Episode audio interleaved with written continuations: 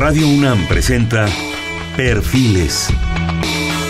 Un espacio abierto al conocimiento y la crítica de los proyectos universitarios que transforman nuestro país. Conduce Hernando Luján.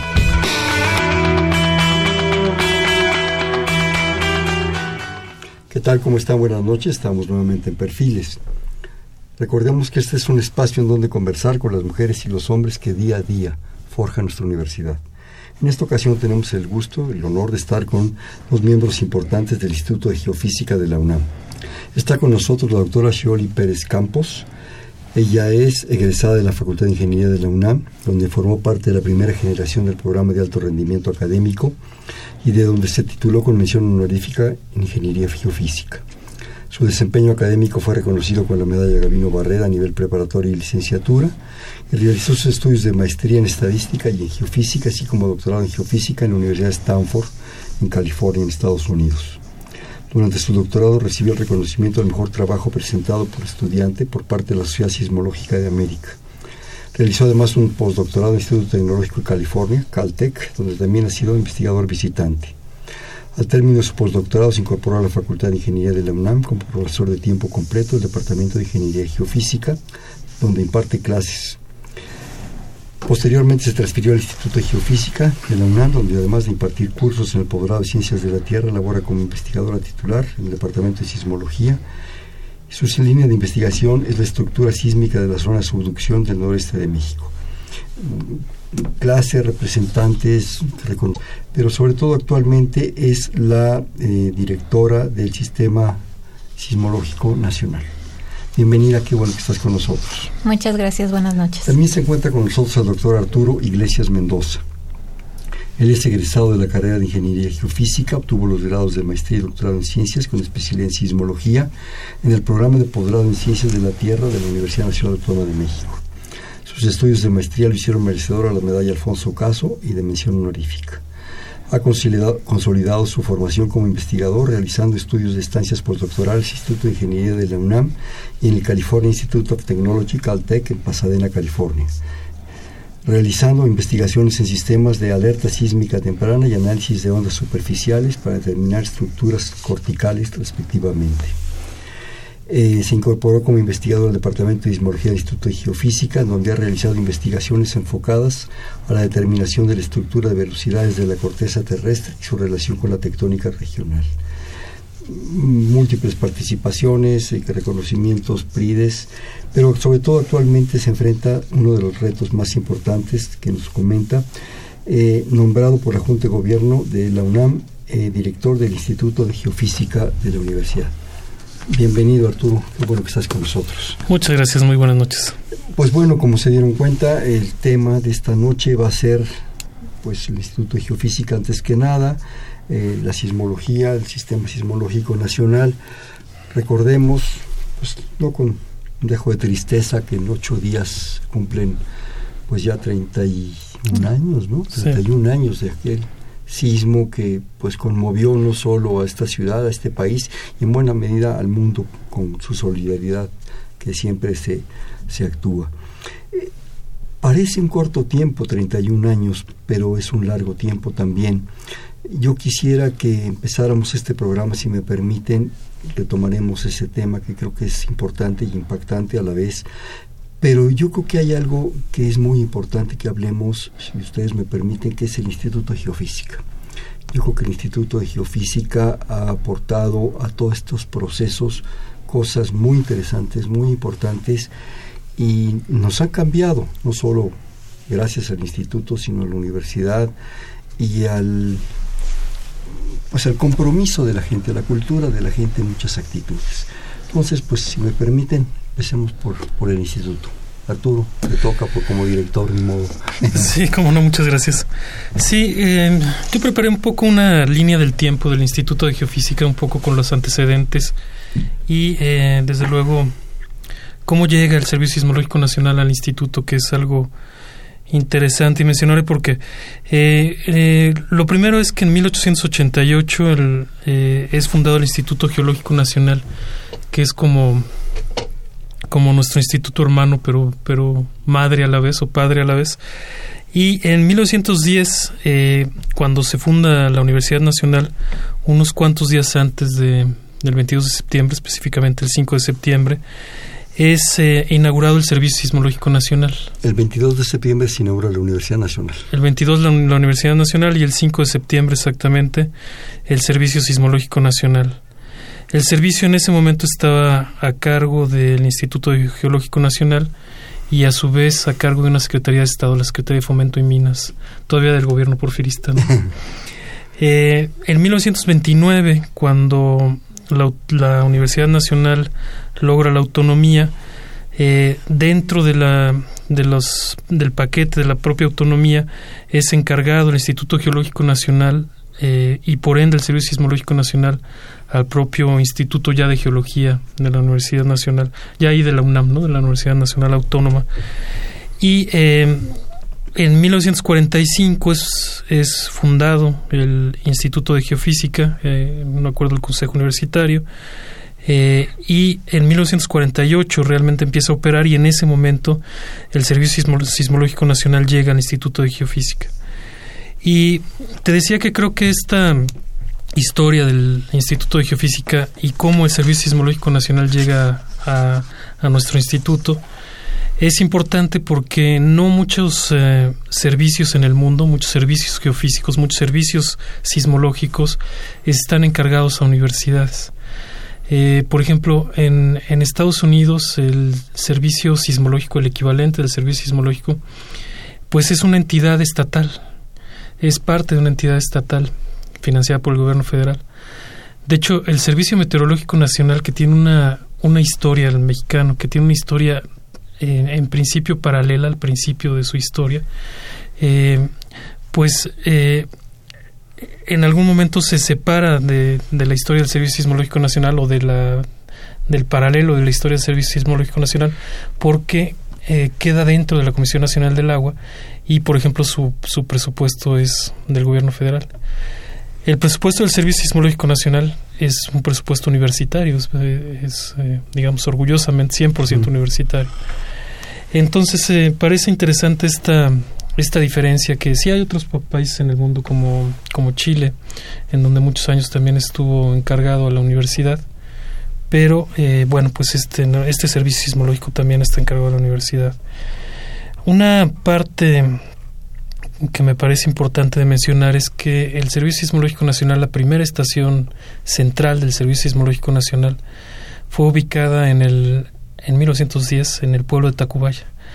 Eh, Tacubaya era un pueblo alejado de pues la ciudad. Más allá de los suburbios, yo creo. Sí, se llegaba en tren, se llegaba en un tren que, que salía, por ejemplo, de Palacio Nacional.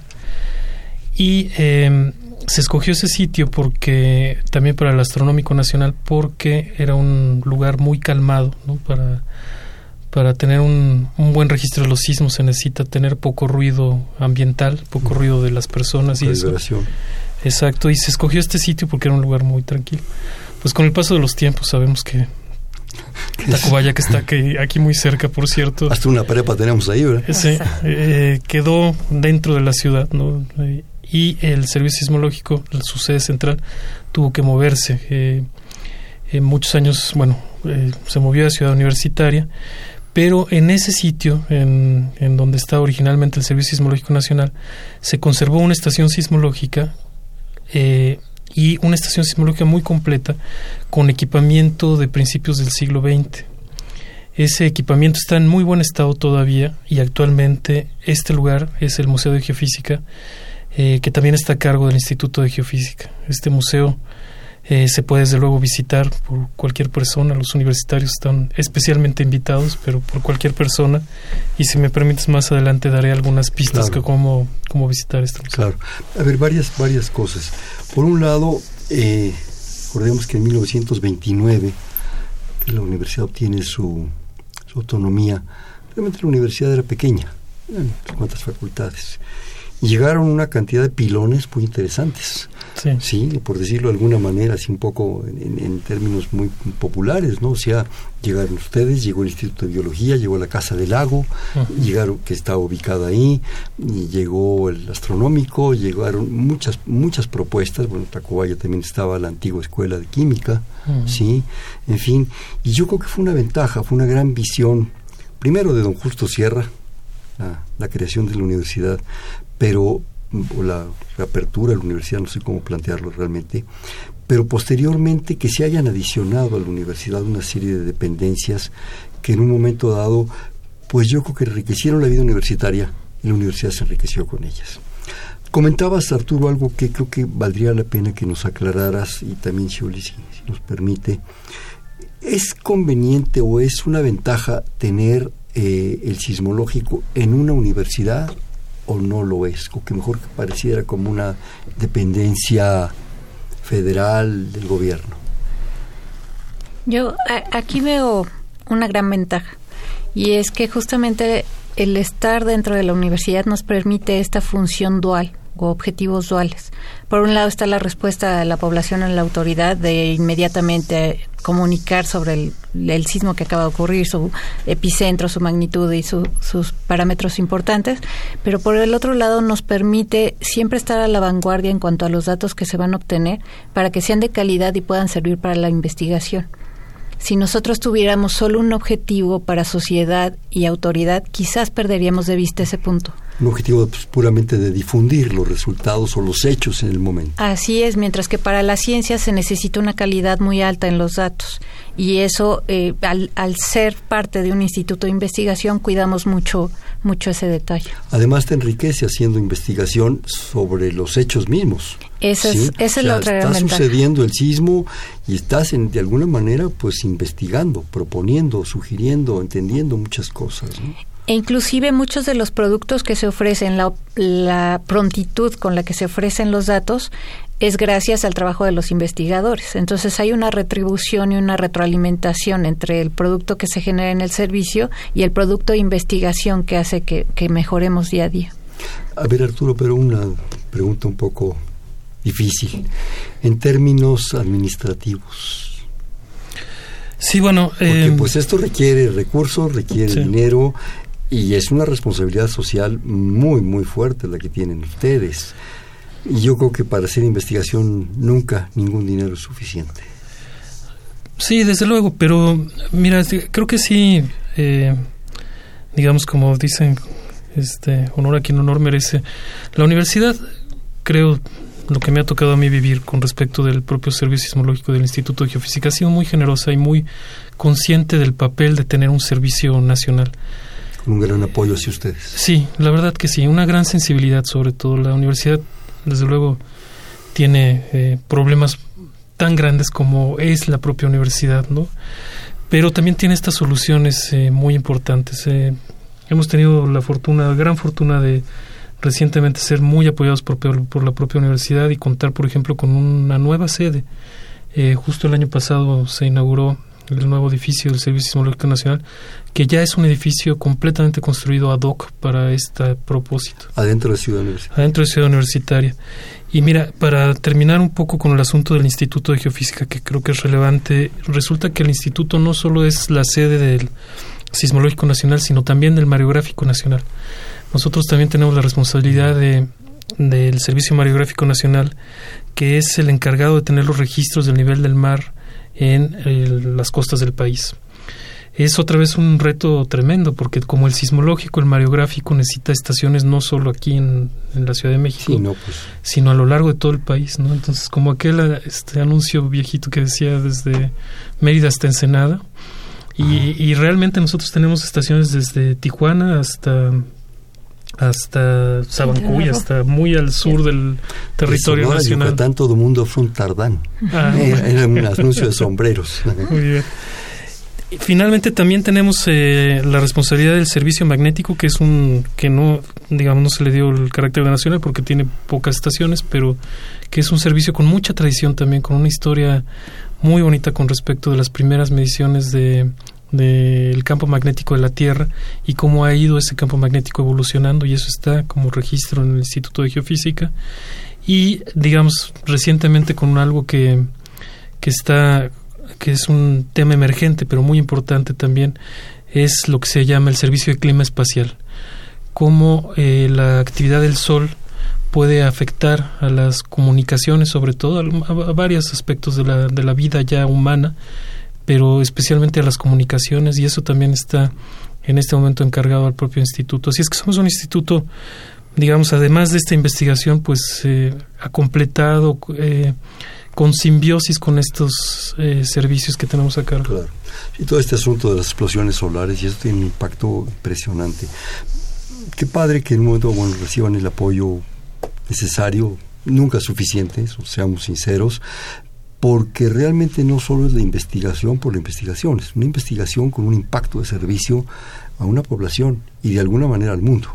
Lo que sucede aquí repercute en muchos lados y eso implica también un gran compromiso internacional que, que trasciende. Hablando de globalización en buenos términos, yo creo que es un buen ejemplo, ¿no? Sí, seguro, seguro. Sí. Ah, si quisieras, eh, este, agregarnos algo eh, a yo toda creo esta que historia pues realmente impactante. ¿no? Sí, sin duda, eh, el servicio sismológico ha encontrado esta casa, ¿no? Que en donde ha sido perfectamente acogido y que lo ha impulsado y lo ha hecho crecer. Y es gracias a este eh, apoyo que, el- como mencionaba el doctor Arturo Iglesias, tenemos esta sede nueva de- del centro de monitoreo. Es una sede no solo hecha ad hoc para estos fines, sino también con sistemas nuevos de cómputo, eh, tecnología moderna, donde tenemos pantallas impresionantes para ver las señales. Entonces nos hemos modernizado también en nuestras tripas y en nuestra casa. Y me- pero me imagino que ahí también se encuentra el cerebro, ¿no? Donde centralizan es, todos los es. datos, donde analizan, revisan, procesan toda esa información. Ciudad Universitaria ha crecido una barbaridad. De nuestras épocas de estudiantes ahora es, es, otro mundo, es otro mundo, no solo en número de gentes, en tráfico, en camiones, en movimiento, en todo eso. ¿No les afecta todo eso también, como en Tacubaya? Eh, lo que tenemos ahí es una estación sismológica, se encuentra en la Facultad de Veterinaria, de hecho, pero se encuentra a profundidad, son aproximadamente 20 metros. Hasta enterrada. Eh, es un- una casa pozo Un No, socavón, hay sí, que un socavón tremendo. Sí, son aproximadamente 20 metros. Eso atenúa un poco el ruido que produce Ciudad Universitaria. Sin embargo, en los registros se ve muy claramente a qué hora empieza la actividad y a qué hora termina. Aquí se empieza el Em- terremoto interno. Empieza muy claramente la actividad en Cebu a las 6 de la mañana, un Sí. poco antes, termina aproximadamente 11 de la noche. ¿no? Pero me imagino que han de tener algún tipo de, de, de, de- ¿cómo le de decirle? De, De filtro. de filtros, Así de, es. de- Sí, podemos distinguir entre ese ruido cultural que llamamos, que es la actividad que se produce en la ciudad, y un sismo en específico. Qué interesante, qué interesante dato, o sea, poder, poder discernir entre un cierto ruido cotidiano, una cierta expresión cotidiana y lo que es fuera de, fuera de ese contexto, lo que es lo, lo, lo- pues lo fuerte, lo imprevisto, ¿no? Así es, afortunadamente los sismos tienen su firma. Sí, tiene su propio, su propio nombre y apellido, ¿no? Sí. Arturo, ¿algo más que quisieras platicarnos de esta historia? Pues mira, creo que algo muy relevante con respecto de, en general, de la sismología en México, de la, sin duda, la protección civil, es eh, el sismo de 1985, que empezamos por ahí. Eh, sí hay un parteaguas, hay un parteaguas eh, inclusive generacional, ¿no? Este, eh, uno de los ejemplos es, eh, bueno, varios colegas de más o menos de mi generación, Shirley es más joven que yo, pero más o menos de mi generación, que en alguna medida eh, fuimos determinados por, por este sismo, o por qué es lo que vino después de este sismo. ¿Determinados en qué sentido? Perdón. te Pues, por ejemplo, profesionalmente, ¿no? o sea, los Pues, influyó para tomar decisiones. Sí, no sé a ti, Shirley. Sí, a mí totalmente. Totalmente. Sí, a mí menos quizá exactamente que para estudiar sismología, yo estudio sismología también, pero sí tengo varios colegas y amigos cercanos que sin duda esto, ¿no? O algunos otros de los de los sismos eh, motivó, digamos, a que estudiaran esta área del conocimiento. Eso por un lado, desde luego, pero sobre todo lo más importante es que, eh, por ejemplo, el Sistema Nacional de Protección Civil, la conciencia de que este fenómeno en particular los sismos, pero luego lo que viene aparejado, ¿no? O, que es cercano, por ejemplo, los volcanes o eh, problemas de deslizamiento de terreno, etcétera, pues son una realidad de este país y es algo que sin duda hay que atender como sociedad y el gobierno sí voltea a ver, digamos, eh, estos temas, ¿no? Eh, creo que ahí sí hay un parteaguas. La creación del Senapred, que tiene mucho que ver con la UNAM también, ¿no? Eh, el Senapred es actualmente parte de la Secretaría de Gobernación, pero sin duda su creación tiene que ver con, con la propia UNAM y con, y con eh, cómo la cooperación, en este caso con los japoneses, por ejemplo, lograron este Centro Nacional de Prevención de Desastres con ayuda de la propia universidad y con, con ayuda de este gobierno de Japón. Y cómo esto, bueno, pues ha transformado, digamos, sin duda la, la gestión de la protección civil en, en el país.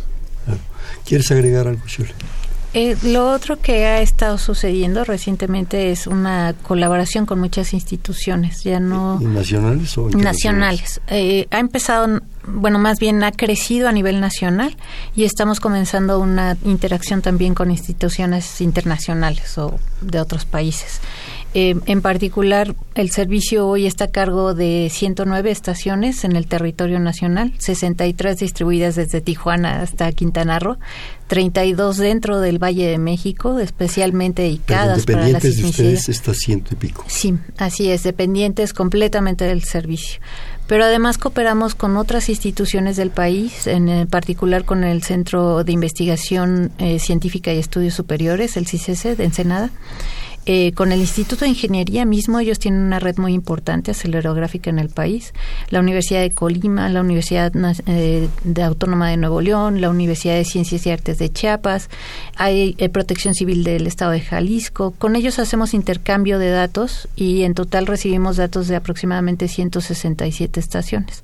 Eso ayuda a que la cobertura que nosotros manejamos se haya multiplicado, que sea muchísimo mejor y ahora estamos eh, buscando la colaboración con países al sur de la frontera y recibimos algunas estaciones del norte de la frontera. Yo creo que por esto que nos están platicando, eh, los resultados, los procesos, la investigación, no solo tienen un impacto en México, creo yo, sino también adquieren ustedes y la universidad, desde luego, en automático, un gran compromiso internacional. Yo creo que cualquier evento pues de esta naturaleza sísmico, mariográfico, lo que tú decías, Arturo, eh, inmediatamente y con los medios de comunicación actuales no están pasando cinco minutos y ya se está conociendo en Nueva Zelanda, en Inglaterra, porque esto puede tener impactos supongo yo, ahorita nos explicarán ustedes ya técnicamente, científicamente, impactos o, o, ser señales de otras cosas, ¿no? Entonces implica una responsabilidad internacional, como decíamos, global, ¿no?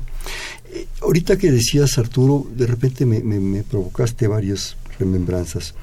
Eh, desde las crónicas prehispánicas se tienen registrados sismos y sismos importantes, ¿no? Eh, la marquesa Calderón de la Barca en sus crónicas también los, los menciona, que andaba en un día de campo y les agarró el asunto, ya no se veía ni para dónde correr con su, con su itacate, yo creo, la mujer. Y también estaba recordando a, a Malcolm Lowry, el, escritor americano que tiene una novela que se llama México, Tierra de Volcanes, no refiriéndose a la sismología, sino a la erupción que constantemente hace México por revoluciones y movimientos sociales. Pero bueno, yo creo que, y, si no me corrigen, nos acordamos mucho del 85, pero yo percibo, por favor me dicen si estoy en lo correcto, que desde el 57 se empezaron a, tomar conciencia de algunas cosas por el impacto de que se cayera el ángel y situación así, comentaban ustedes, ustedes dos mismos lo recordaban, el 79. Puebla le pegó durísimo, cayeron iglesias, la Universidad Iberoamericana se cayó. Pero ya en el 85 ya fue el, el, punto máximo, no sé si por la intensidad, por lo que vivimos, por el impacto mismo. Yo creo que ha sido una sucesión de eventos que nos ha permitido tener, de una manera, pues qué triste de hacerlo de esa manera, educación sismológica, cultura sismológica. Arturo, ¿quieres? Sí, mira, tienes razón. Eh, la historia de México está eh, desde épocas prehispánicas aparejada con, con estos fenómenos, ¿no? vamos a seguir viviendo con ellos. Y vamos a seguir viviendo con ellos. A mí particularmente me, me interesó mucho cómo eh, estos eventos, digamos, este, sísmicos importantes, estaban relacionados algunos con, con, con eventos particulares. En 1911, cuando, cuando Madero entra a la Ciudad de México, después de, después de la primera parte de la revolución, eh, ocurre un temblor muy importante, por ejemplo, que es conocido como el sismo de Madero. ¿no? Las crónicas dicen que eh, un destacamento de soldados, en, si no me equivoco, en la Ciudadela, eh, un pequeño escuadrón de soldados este, es muy, les cae encima el, el, lugar donde estaban eh, por el temblor. Entonces, cuando entra Madero, parece que estos son los soldados que, pues, en ese momento supongo que las cosas estaban mucho más calmadas, al menos en la Ciudad de México, y ellos sí pierden la vida por este, por este temblor. Entonces, inclusive hay corridos en la, de la época, ¿no? Que decían que cuando Madero llegó a la Ciudad de México hasta la tierra tembló, ¿no? Pero desde luego hacia atrás y hacia adelante en la historia, pues uno puede encontrar otros ejemplos, ¿no? En 1912 ocurre un sismo muy importante en el Estado de México, en la región de Acambay, y eh, en 1912 ya también era la época más intensa de la revolución probablemente, o de las más intensas, y también las crónicas en, en esa zona del Estado de México, no lejos de la Ciudad de México desde luego, eh, estaban más este, atentas de lo que pasó con el temblor, que provocó una gran destrucción, que realmente lo que pasaba en la revolución, ¿no? Todo relativo un poco. Y así nos seguimos, ¿no? Este, pues ¿cuántos, hemos tenido, verdad? Sí, muchísimos, y e insisto, hacia atrás y hacia adelante también. Entonces, eh, algo muy importante que mencionaste es, pues ante esta historia de temblores, nuestra, nuestra historia va a seguir marcada y, y uno va a poder recordar, digamos, un poco la historia con los temblores, las erupciones volcánicas. Vivimos en un, en un país que es así. Sí, yo creo que es algo que, que no, no vamos a cambiar. Yo, yo me opongo absolutamente a ser tremendista, decir, va a venir algo así. No tiene caso. O sea, no. Yo creo que lo que han hecho ustedes y otras muchas instancias, ustedes las pueden mencionar, están más en conocimiento, más bien de educarnos de corregirnos, de no tomarnos de que, bueno, pasó uno tal año y sucedió tal cosa, en fin, ¿no? Yo sí creo que desde, desde esas épocas, el 57, 79, ustedes tienen la fecha más correcta, sí se ha tomado más conciencia. Ya en el 85 ya no se diga. Pero no pensemos en grandes cosas de tragedias y no. México estamos en medio, y ahorita quisiera que, pasando el, corte de estación, nos hicieran favor de comentarlo, estamos por razones, no sé, del destino, pongámoslo de esta manera, estamos inmersos o, ubicados exactamente en una posición tal que, que, pues vamos a vivir con esto. ¿Me permiten hacer un corte de estación, por favor? Estamos en Perfiles, un espacio en donde conversar con las mujeres y los hombres que día a día forjan nuestra universidad. Estamos platicando con la doctora Sholi Pérez Campos y el doctor Arturo Iglesias Mendoza ambos del Instituto de Geofísica de la UNAM, en el 5536-8989. Repito, 5536-8989.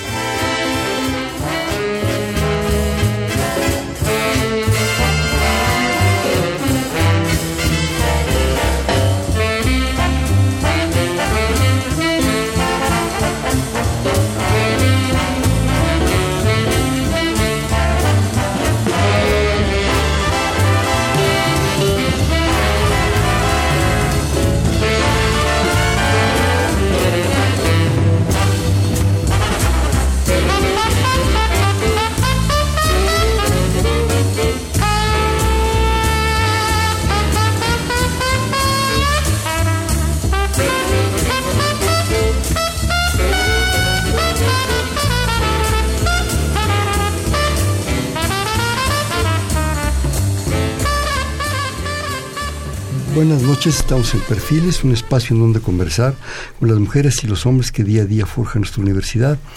Estamos platicando con el actual director del Instituto de Geofísica, el doctor Arturo Iglesias, y la actual directora del Servicio Sismológico, la doctora Shioli Pérez Campos, del Instituto de Geofísica de la UNAM, en el 5536-8989. Me permiten leer dos dos participaciones. Nos habla la señora Servín. Señora, muchísimas gracias por su llamada desde la colonia San Rafael.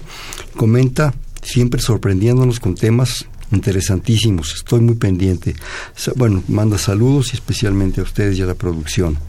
Y también la señora Isla de San Román desde Toluca. Uno cuando escucha de un sismo siempre se busca la referencia del Servicio Sismológico de Estados Unidos.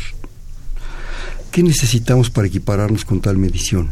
Y pregunta también, ¿cuál es la inquietud de los jóvenes por estudiar temas de geofísica?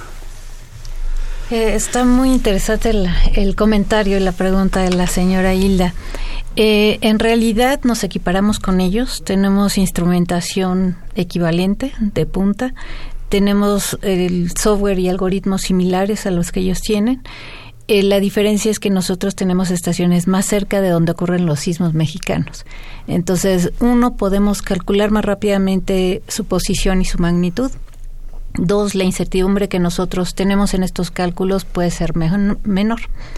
Eh, entonces yo le recomiendo a la señora Hilda que visite nuestra página y revise la información que nosotros producimos. Además, perdón, perdón que te interrumpa, es lo que decíamos, las referencias ya son internacionales. Está la velocidad de la información que capaz que también desde Japón te están mandando señales o desde Nueva Zelanda o desde Australia. Claro, nosotros uno de los sistemas automáticos que usamos toma señales de todo el mundo, de estaciones que se encuentran localizadas en cualquier parte del mundo. Estas estaciones para nosotros son muy importantes porque nos permite discernir si lo que estamos registrando es un sismo que está ocurriendo en el país o que está ocurriendo al otro lado del mundo. O algún loco que aventó una bomba.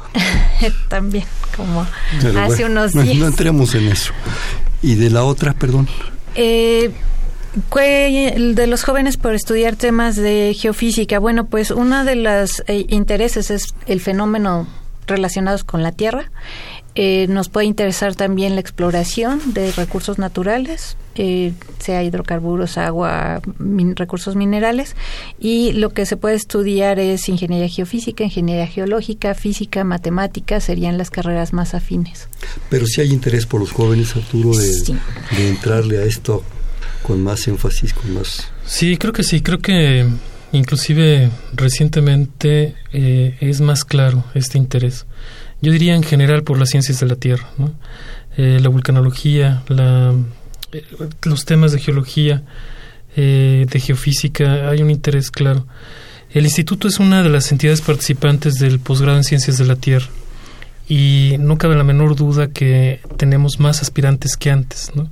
Aún si, si este, normaliza uno con, la, con la, el crecimiento poblacional, creo que sí los temas que tienen que ver con ciencias de la Tierra están más presentes, no quiero decir de moda porque no es así, pero están más presentes en, en, la, en la mente, en la toma de decisiones de los jóvenes para estudiar estos temas. Además, con ciento y tantas estaciones, pues necesitan mucho personal. así es, y creo que uno de los temas que también ha interesado a los jóvenes es eh, justamente ver el impacto de estos fenómenos naturales en la sociedad. Entonces hay carreras como las que mencioné, pero también hay de ciencias de la tierra o gestión de riesgos, donde les permite a ellos desarrollarse en ese sentido, en ver cómo impactan los fenómenos a la sociedad. Además, lo que ustedes comentaban un poco también antes de entrar a cabina, es la tierra está viva, se está moviendo. ¿sí? O sea, eso no lo vamos a tener con nada. Y esto va a seguir, va a seguir continuamente, eh, de una manera, de otra manera, con una intensidad, con otra intensidad. Y necesitamos más gente preparada como ustedes y como los jóvenes que vienen, pues para estar pues más al tanto del asunto, ¿no? Arturo. Sí, sin duda. Eh, digamos, una de las partes importantes que, que también ha cambiado y que el conocimiento aporta para que para que eso suceda es, eh, por ejemplo, el cambio de los reglamentos de construcción eh, o el conocimiento de los diferentes tipos de terreno que hay, por ejemplo, en la Ciudad de México. La Ciudad de México es una es tiene una condición especial con respecto de los temblores. Sí, las ondas se amplifican, por ejemplo, cuando, cuando arriban al Valle de México. Hay fenómenos muy interesantes con la propagación de ondas y eso se ha conocido eh, digamos, poco a poco, ¿no? Notablemente después, por ejemplo, del sismo del 57, del 85, del 79. En ese sentido, eh, la universidad también hace bastante. El Instituto de Ingeniería, eh, que es en, en este sentido nuestro instituto hermano, ha logrado un conocimiento importante con respecto de cómo se comportan las estructuras y los el suelo donde están las estructuras y ha incidido de manera muy importante en la, en la elaboración de los reglamentos de construcción para hacer eh, construcciones sismo resistentes. los, perdón, los ingenieros del subsuelo de la facultad y del instituto son pues famosos mundialmente. Famosos, sí. Sí, exactamente. Y digamos, en ese sentido, un poco el objetivo, supongo, es que eh, cuando uno estuviera en una construcción que tiene el conocimiento de que está que está hecha con estos reglamentos nuevos de construcción, tuviera la confianza de que pues tiene poca probabilidad de que falle, por ejemplo, de que caiga, ¿no? Entonces, eh, sin duda es un aporte al, digamos, al conocimiento y a, la, al diseño de políticas públicas que inciden directamente en el beneficio de la población. Entonces, no solo es importante conocer el fenómeno, las posibilidades de, de actuar ante el fenómeno que son fundamentales eh, para salvar la vida, para resguardar los bienes, etcétera, sino también en cómo esto, este conocimiento va aportando a, a tener mejores construcciones, sin duda mejores construcciones, ¿no? que resistirán mejor ante sismos. Shori, ¿quieres comentar algo, agregar algo a todo esto que dice Arturo? Eh, sí, de hecho, otra de las cosas que ha ido evolucionando es los aspectos de protección civil. Hace rato mencionábamos cómo a partir de 1985 se genera esta cultura de protección civil, el Sistema Nacional de Protección Civil y otras entidades que van acompañándolo. Eh, creo que eso también va marcando en la sociedad una nueva cultura y una nueva forma de, afrontar estas eventualidades. Y bueno, no solo son los sismos, sino son otros fenómenos naturales. Lo estamos viviendo en esta temporada de huracanes, ¿no? Que, que ahora sí ya estamos al pendiente de todos los avisos. Entonces es muy importante siempre estar al tanto de esta información. Y yo creo que, que gracias a, ustedes y a las gentes de ingeniería y de muchas, de muchas instancias, no, quiero mencionarlas porque además no sabría cuántas son, más bien las conocen ustedes, se ha generado una cultura, una cultura pues de prevención, sí, pero también una cultura lo que son los sismos. No esa situación de, de que, bueno, pues a ver cuándo nos toca, no, van a suceder yo creo que siempre de todas maneras está en el aire algo de que si se pueden prever, si sabemos cuándo van a venir, si se puede decir que va a suceder tal día, desgraciadamente de repente mucha gente amarillista cae en, esos, en esas situaciones y genera pues situaciones que no vienen al caso. ¿Qué, qué piensan respecto a esta situación que, que no creo que sea agradable? Sí, eh, eh, creo que es muy importante mencionar lo que, digamos, hasta donde conocemos hoy en día, eh, desde el punto de, la vista, de vista de la ciencia, aún en los países que más eh, han desarrollado el tema de la sismología e inclusive de la, del pronóstico de temblores, pues no se ve en, en, plazos cortos que los temblores puedan predecirse con confianza, que puedan pronosticarse con cierto, con un grado de confianza suficiente como para tomar decisiones. Entonces, ante, esa, ante ese camino en este momento innegable de que los sismos son impredecibles, lo que, lo que queda es la otra estrategia, que es eh, tomar, digamos, el tema de la prevención, el tema de qué es, qué es, qué hacer ante un, ante la ocurrencia de un temblor, y eh, el otro tema que hablábamos de construir mejor, por ejemplo. Uno tercero que creo que es fundamental y que es importante mencionarlo es eh, hay ocasiones, hay situaciones particulares que permiten tener sistemas de alerta temprana. Eh, la Ciudad de México cuenta desde 1994 con un sistema de alerta temprana que eh, permite tener algunos segundos de tiempo de ventaja, de tiempo de oportunidad antes de la ocurrencia de no antes de la ocurrencia, antes de la llegada de las ondas que impactan de manera importante a la Ciudad de México. ¿Te refieres a las alertas sísmicas estas que de repente suenan y pues medio nos apanicamos, pero ya sabemos para dónde correr? Me refiero exactamente a eso. Eh, la Ciudad de México tiene esta condición muy particular en la que hay sismos que ocurren eh, lejos de, de la propia ciudad, y eh, la afectan por estas condiciones que hablaba yo antes del terreno, pero que eso mismo permite tener un tiempo de ventaja. Es muy poco el tiempo, puede ser un minuto, pero puede ser suficiente para tomar, sí, para tomar algunas acciones. A, a, mí me impresiona en este tema de la alerta temprana algo, me impresiona mucho algo que si hubiera habido un sistema de alerta temprana en 1985, probablemente el tiempo de alerta hubiera sido de alrededor un minuto 20 segundos o algo así. Por la lejanía del Por la lejanía, exactamente. exactamente. y eso probablemente es muy probable que hubiera salvado algunas vidas. Eso me parece, desde un punto de vista humanista, que sería suficiente para justificar la existencia de este sistema de alerta temprana. Súper justificado, ¿no? Claro.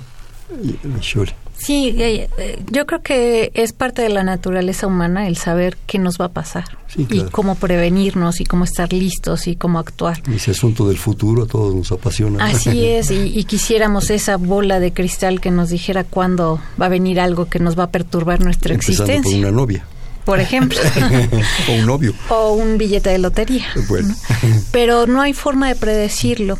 Eh, lo que sí sabemos es que México es un país altamente sísmico, que han ocurrido sismos importantes a lo largo de su historia y una básica de la geología es lo que ha pasado en el futuro ocurrirá en el en el pasado va a ocurrir en el futuro. Entonces lo que nos toca es estar preparados. Y ese estar preparados no implica solamente cómo voy a reaccionar en el momento en el que yo escuche una alerta sísmica o en el momento en el que empiece a sentir el movimiento. Implica una preparación desde ya, desde antes. Implica saber cómo está construida mi casa, dónde yo laboro, cuáles son las condiciones del edificio, cuál es el salgo, tipo del terreno. brinco. Es, es conveniente que mejor me ponga abajo de la mesa en vez de salir porque es ¿Sirve más eso probable. de la mesa? Sí, por ejemplo, en lugares donde tenemos plafones, pues preferible que la mesa me cubra el plafón que se va a caer a que me caiga un plafón Y lo de los marcos de las puertas, yo desde niño me acuerdo.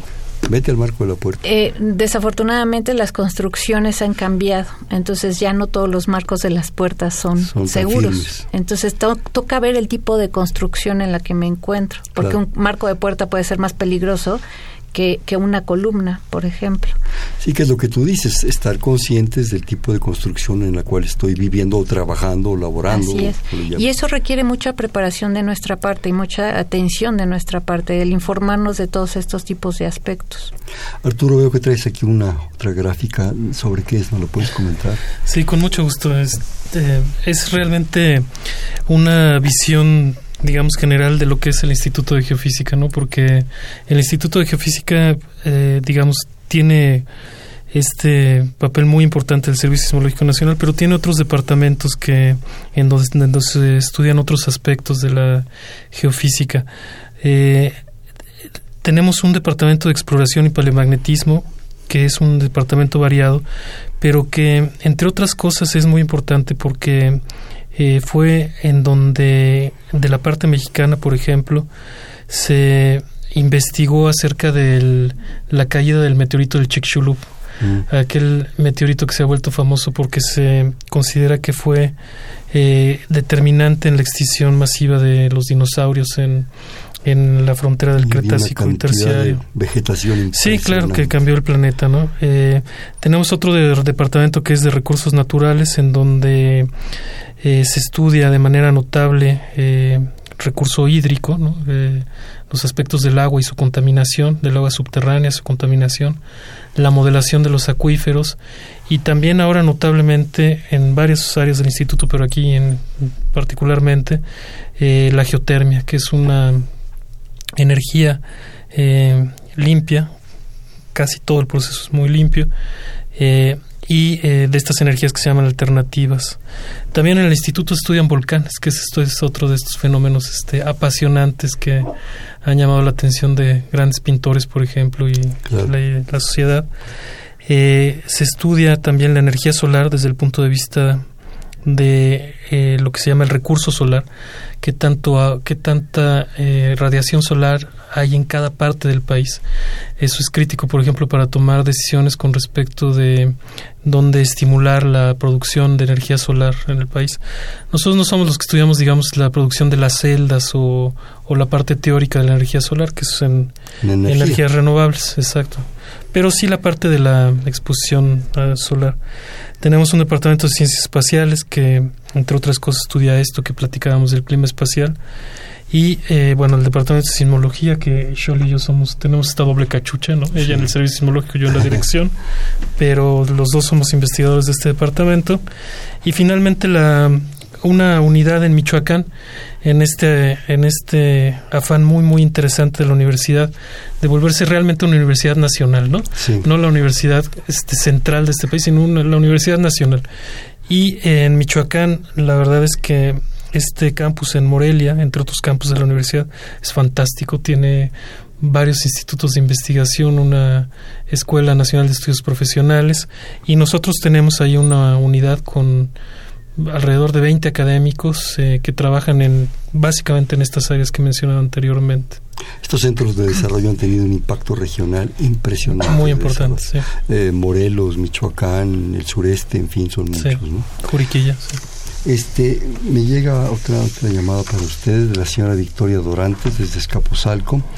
¿Qué podría pasar con tantos edificios que se han construido últimamente sin control con un sismo como el de 85? Eh, eh, es una pregunta difícil, pero como mencionábamos hace rato, los reglamentos de construcción... Sí, han cambiado. Han cambiado. Eh, si se ha seguido ese reglamento de construcción, pues esos edificios deberán estar preparados para un sismo como el del 85, por lo menos, o más. Entonces, eh, podríamos esperar un buen comportamiento. Claro, nunca sabe uno realmente, digo, es impredecible absolutamente, es más bien es tratar de, de, prever en la medida de lo posible, de humanamente posible, primero que estén muy bien construidos, que se hayan seguido estos reglamentos o un poco un porcentaje, un, un, chirris de seguridad más, ¿no? Y por otro lado, bueno, pues la, la gente, y esto yo quisiera que lo, comentáramos en los desgraciadamente escasos minutos que nos quedan, eh, tenemos otro tipo de visión de las cosas, otro tipo de cultura. Creo que ustedes están, están haciendo mucho, tenemos una conciencia. Me voy a permitir hacer una confesión. Venía por los pasillos y, me encuentro de repente aquí en los pasillos. Tengo que reponerlo ahorita. Confieso que yo lo despegué, pero ahorita lo vuelvo a pegar. Un cartel porque quería comentarlo con nuestro público, que dice en caso de sismo, y, comenta varias cosas, y está hecho esto por eh, Dirección General de Servicio a la Comunidad de Protección Civil, que está en contacto, constante contacto con ustedes, por, por, por, Senapred y por la Secretaría de Gobernación, lo cual, digo, es realmente importante. Dice, en los últimos 200 años en México han ocurrido 75 sismos relevantes por los daños o pérdidas que generaron estos y 60 tuvieron magnitud mayor o igual a 7. En fin, y dice todo una, que es lo más importante, cómo prepararse, cómo actuar y qué revisar. Eh, yo creo que de estos materiales se han producido una gran cantidad, una gran cantidad muy importante, sobre todo cuando son los tristes aniversarios del 85 se, se hace más vamos a tener desde luego estas eh, cuestiones de prevención verdad estos simulacros de prevención. Es suficiente debemos hacer más de este tipo de información yo creo que es necesario siempre hacer más, difundirlas y sobre todo que el público realmente las lea y las asimile que las lleve a la práctica. Que no nomás las vea y se pase. Eh, sí, muchas veces cometemos ese error, ¿no? Pasamos por los pasillos, vemos que hay algo nuevo, pero no nos detenemos realmente a leerlo, asimilarlo y a ponerlo en práctica.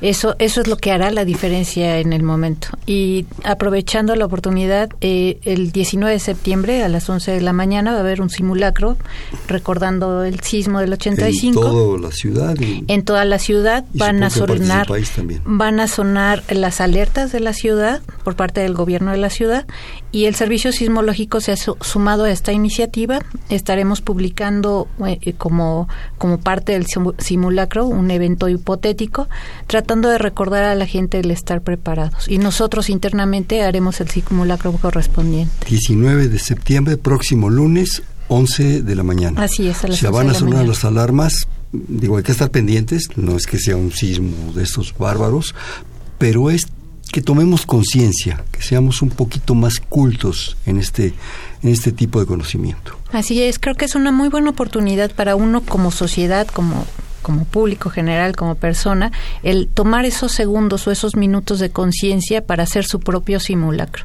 ¿Dónde me encuentro? ¿Qué debo hacer? Y, realmente ponerlo en práctica. Yo, antes de darte la palabra, Arturo, constantemente veo en múltiples edificios, no solo de la universidad, que es nuestro, nuestro mundo, sino en tiendas de autoservicio, pues, a donde va uno cotidianamente, un letrerito azul que dice en caso de sismo y vienen ahí varias, varios logos, varias cuestiones que te señalan.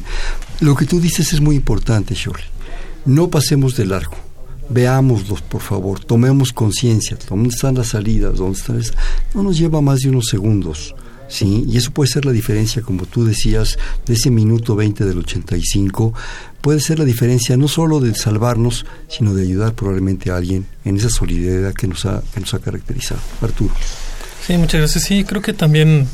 Eh, Sí, sin duda se ha hecho mucho, pero creo que también faltan cosas que hacer. Eh, digamos, me parece que debería de haber una, por ejemplo, mayor incidencia de estos temas eh, de prevención de los fenómenos eh, perturbadores, etcétera, en las currículas de, las escuelas, ¿no? De, de los niveles básicos. Eh, e incluido, por ejemplo, el bachillerato y los niveles, el nivel profesional, ahí donde nos toca también en la universidad. Creo que sí podría, podrían estar estos temas más presentes como temas transversales, que tienen la transversalidad, ¿no? Tienen sin duda un aspecto social muy relevante y un aspecto desde el punto de vista de la naturaleza, pues, eh, que es lo que hemos hablado aquí. Otra de las, eh, digamos, buenas noticias o cosas importantes que han pasado en estos años es que se han desarrollado, por ejemplo, herramientas para tomar decisiones después de un temblor. Herramientas que no vamos a ver como, como sociedad civil, pero que sí las autoridades que tienen que atender la emergencia en ese momento eh, van a ser muy diferentes sus, sus herramientas que como fue en el 85. Hay una herramienta que nuevamente desarrollaron en el Instituto de Ingeniería que parece muy importante, por ejemplo, eh, dado un sismo, eh, se puede conocer con cierta precisión, sin, sin tener los datos exactos, pero con, con modelados, se puede saber dónde tienen que atender las autoridades y qué grado probable de daño puede haber en diferentes zonas de la Ciudad de México. Que queden resentidas para los réplicas. Que queden resentidas o que pudieron haber tenido algunos derrumbes, por ejemplo, y que puedan ir a atender esos, esas zonas o a verificar si esas zonas están, están bien. Entonces, la autoridad tendrá en, en un momento dado eh, pues eh, una mayor eficiencia en aplicar los recursos que sin duda serán limitados otra vez, ¿no? Eh, eh, por el, digamos, por el, quizá el número de llamadas, eh, eh, construcciones que no estamos seguros si están bien o mal, etcétera. Puede ser complejo el, el escenario, pero creo que las autoridades tendrán mejores herramientas. Qué bueno que hiciste, sobre todo el primer comentario de, de dar más cultura a nuestros jóvenes, especialmente, bueno, yo creo que uno de nuestros grandes tesoros, si no es que el más, son los niños. Esos chiquilistrines que están pues en las clases de palotes y bolotas y plastilina y todo eso son un tesoro. Yo creo que tenemos que enseñarles que tienen que vivir con esto, que México se mueve, que el mundo se está moviendo, que eso no lo vamos a detener.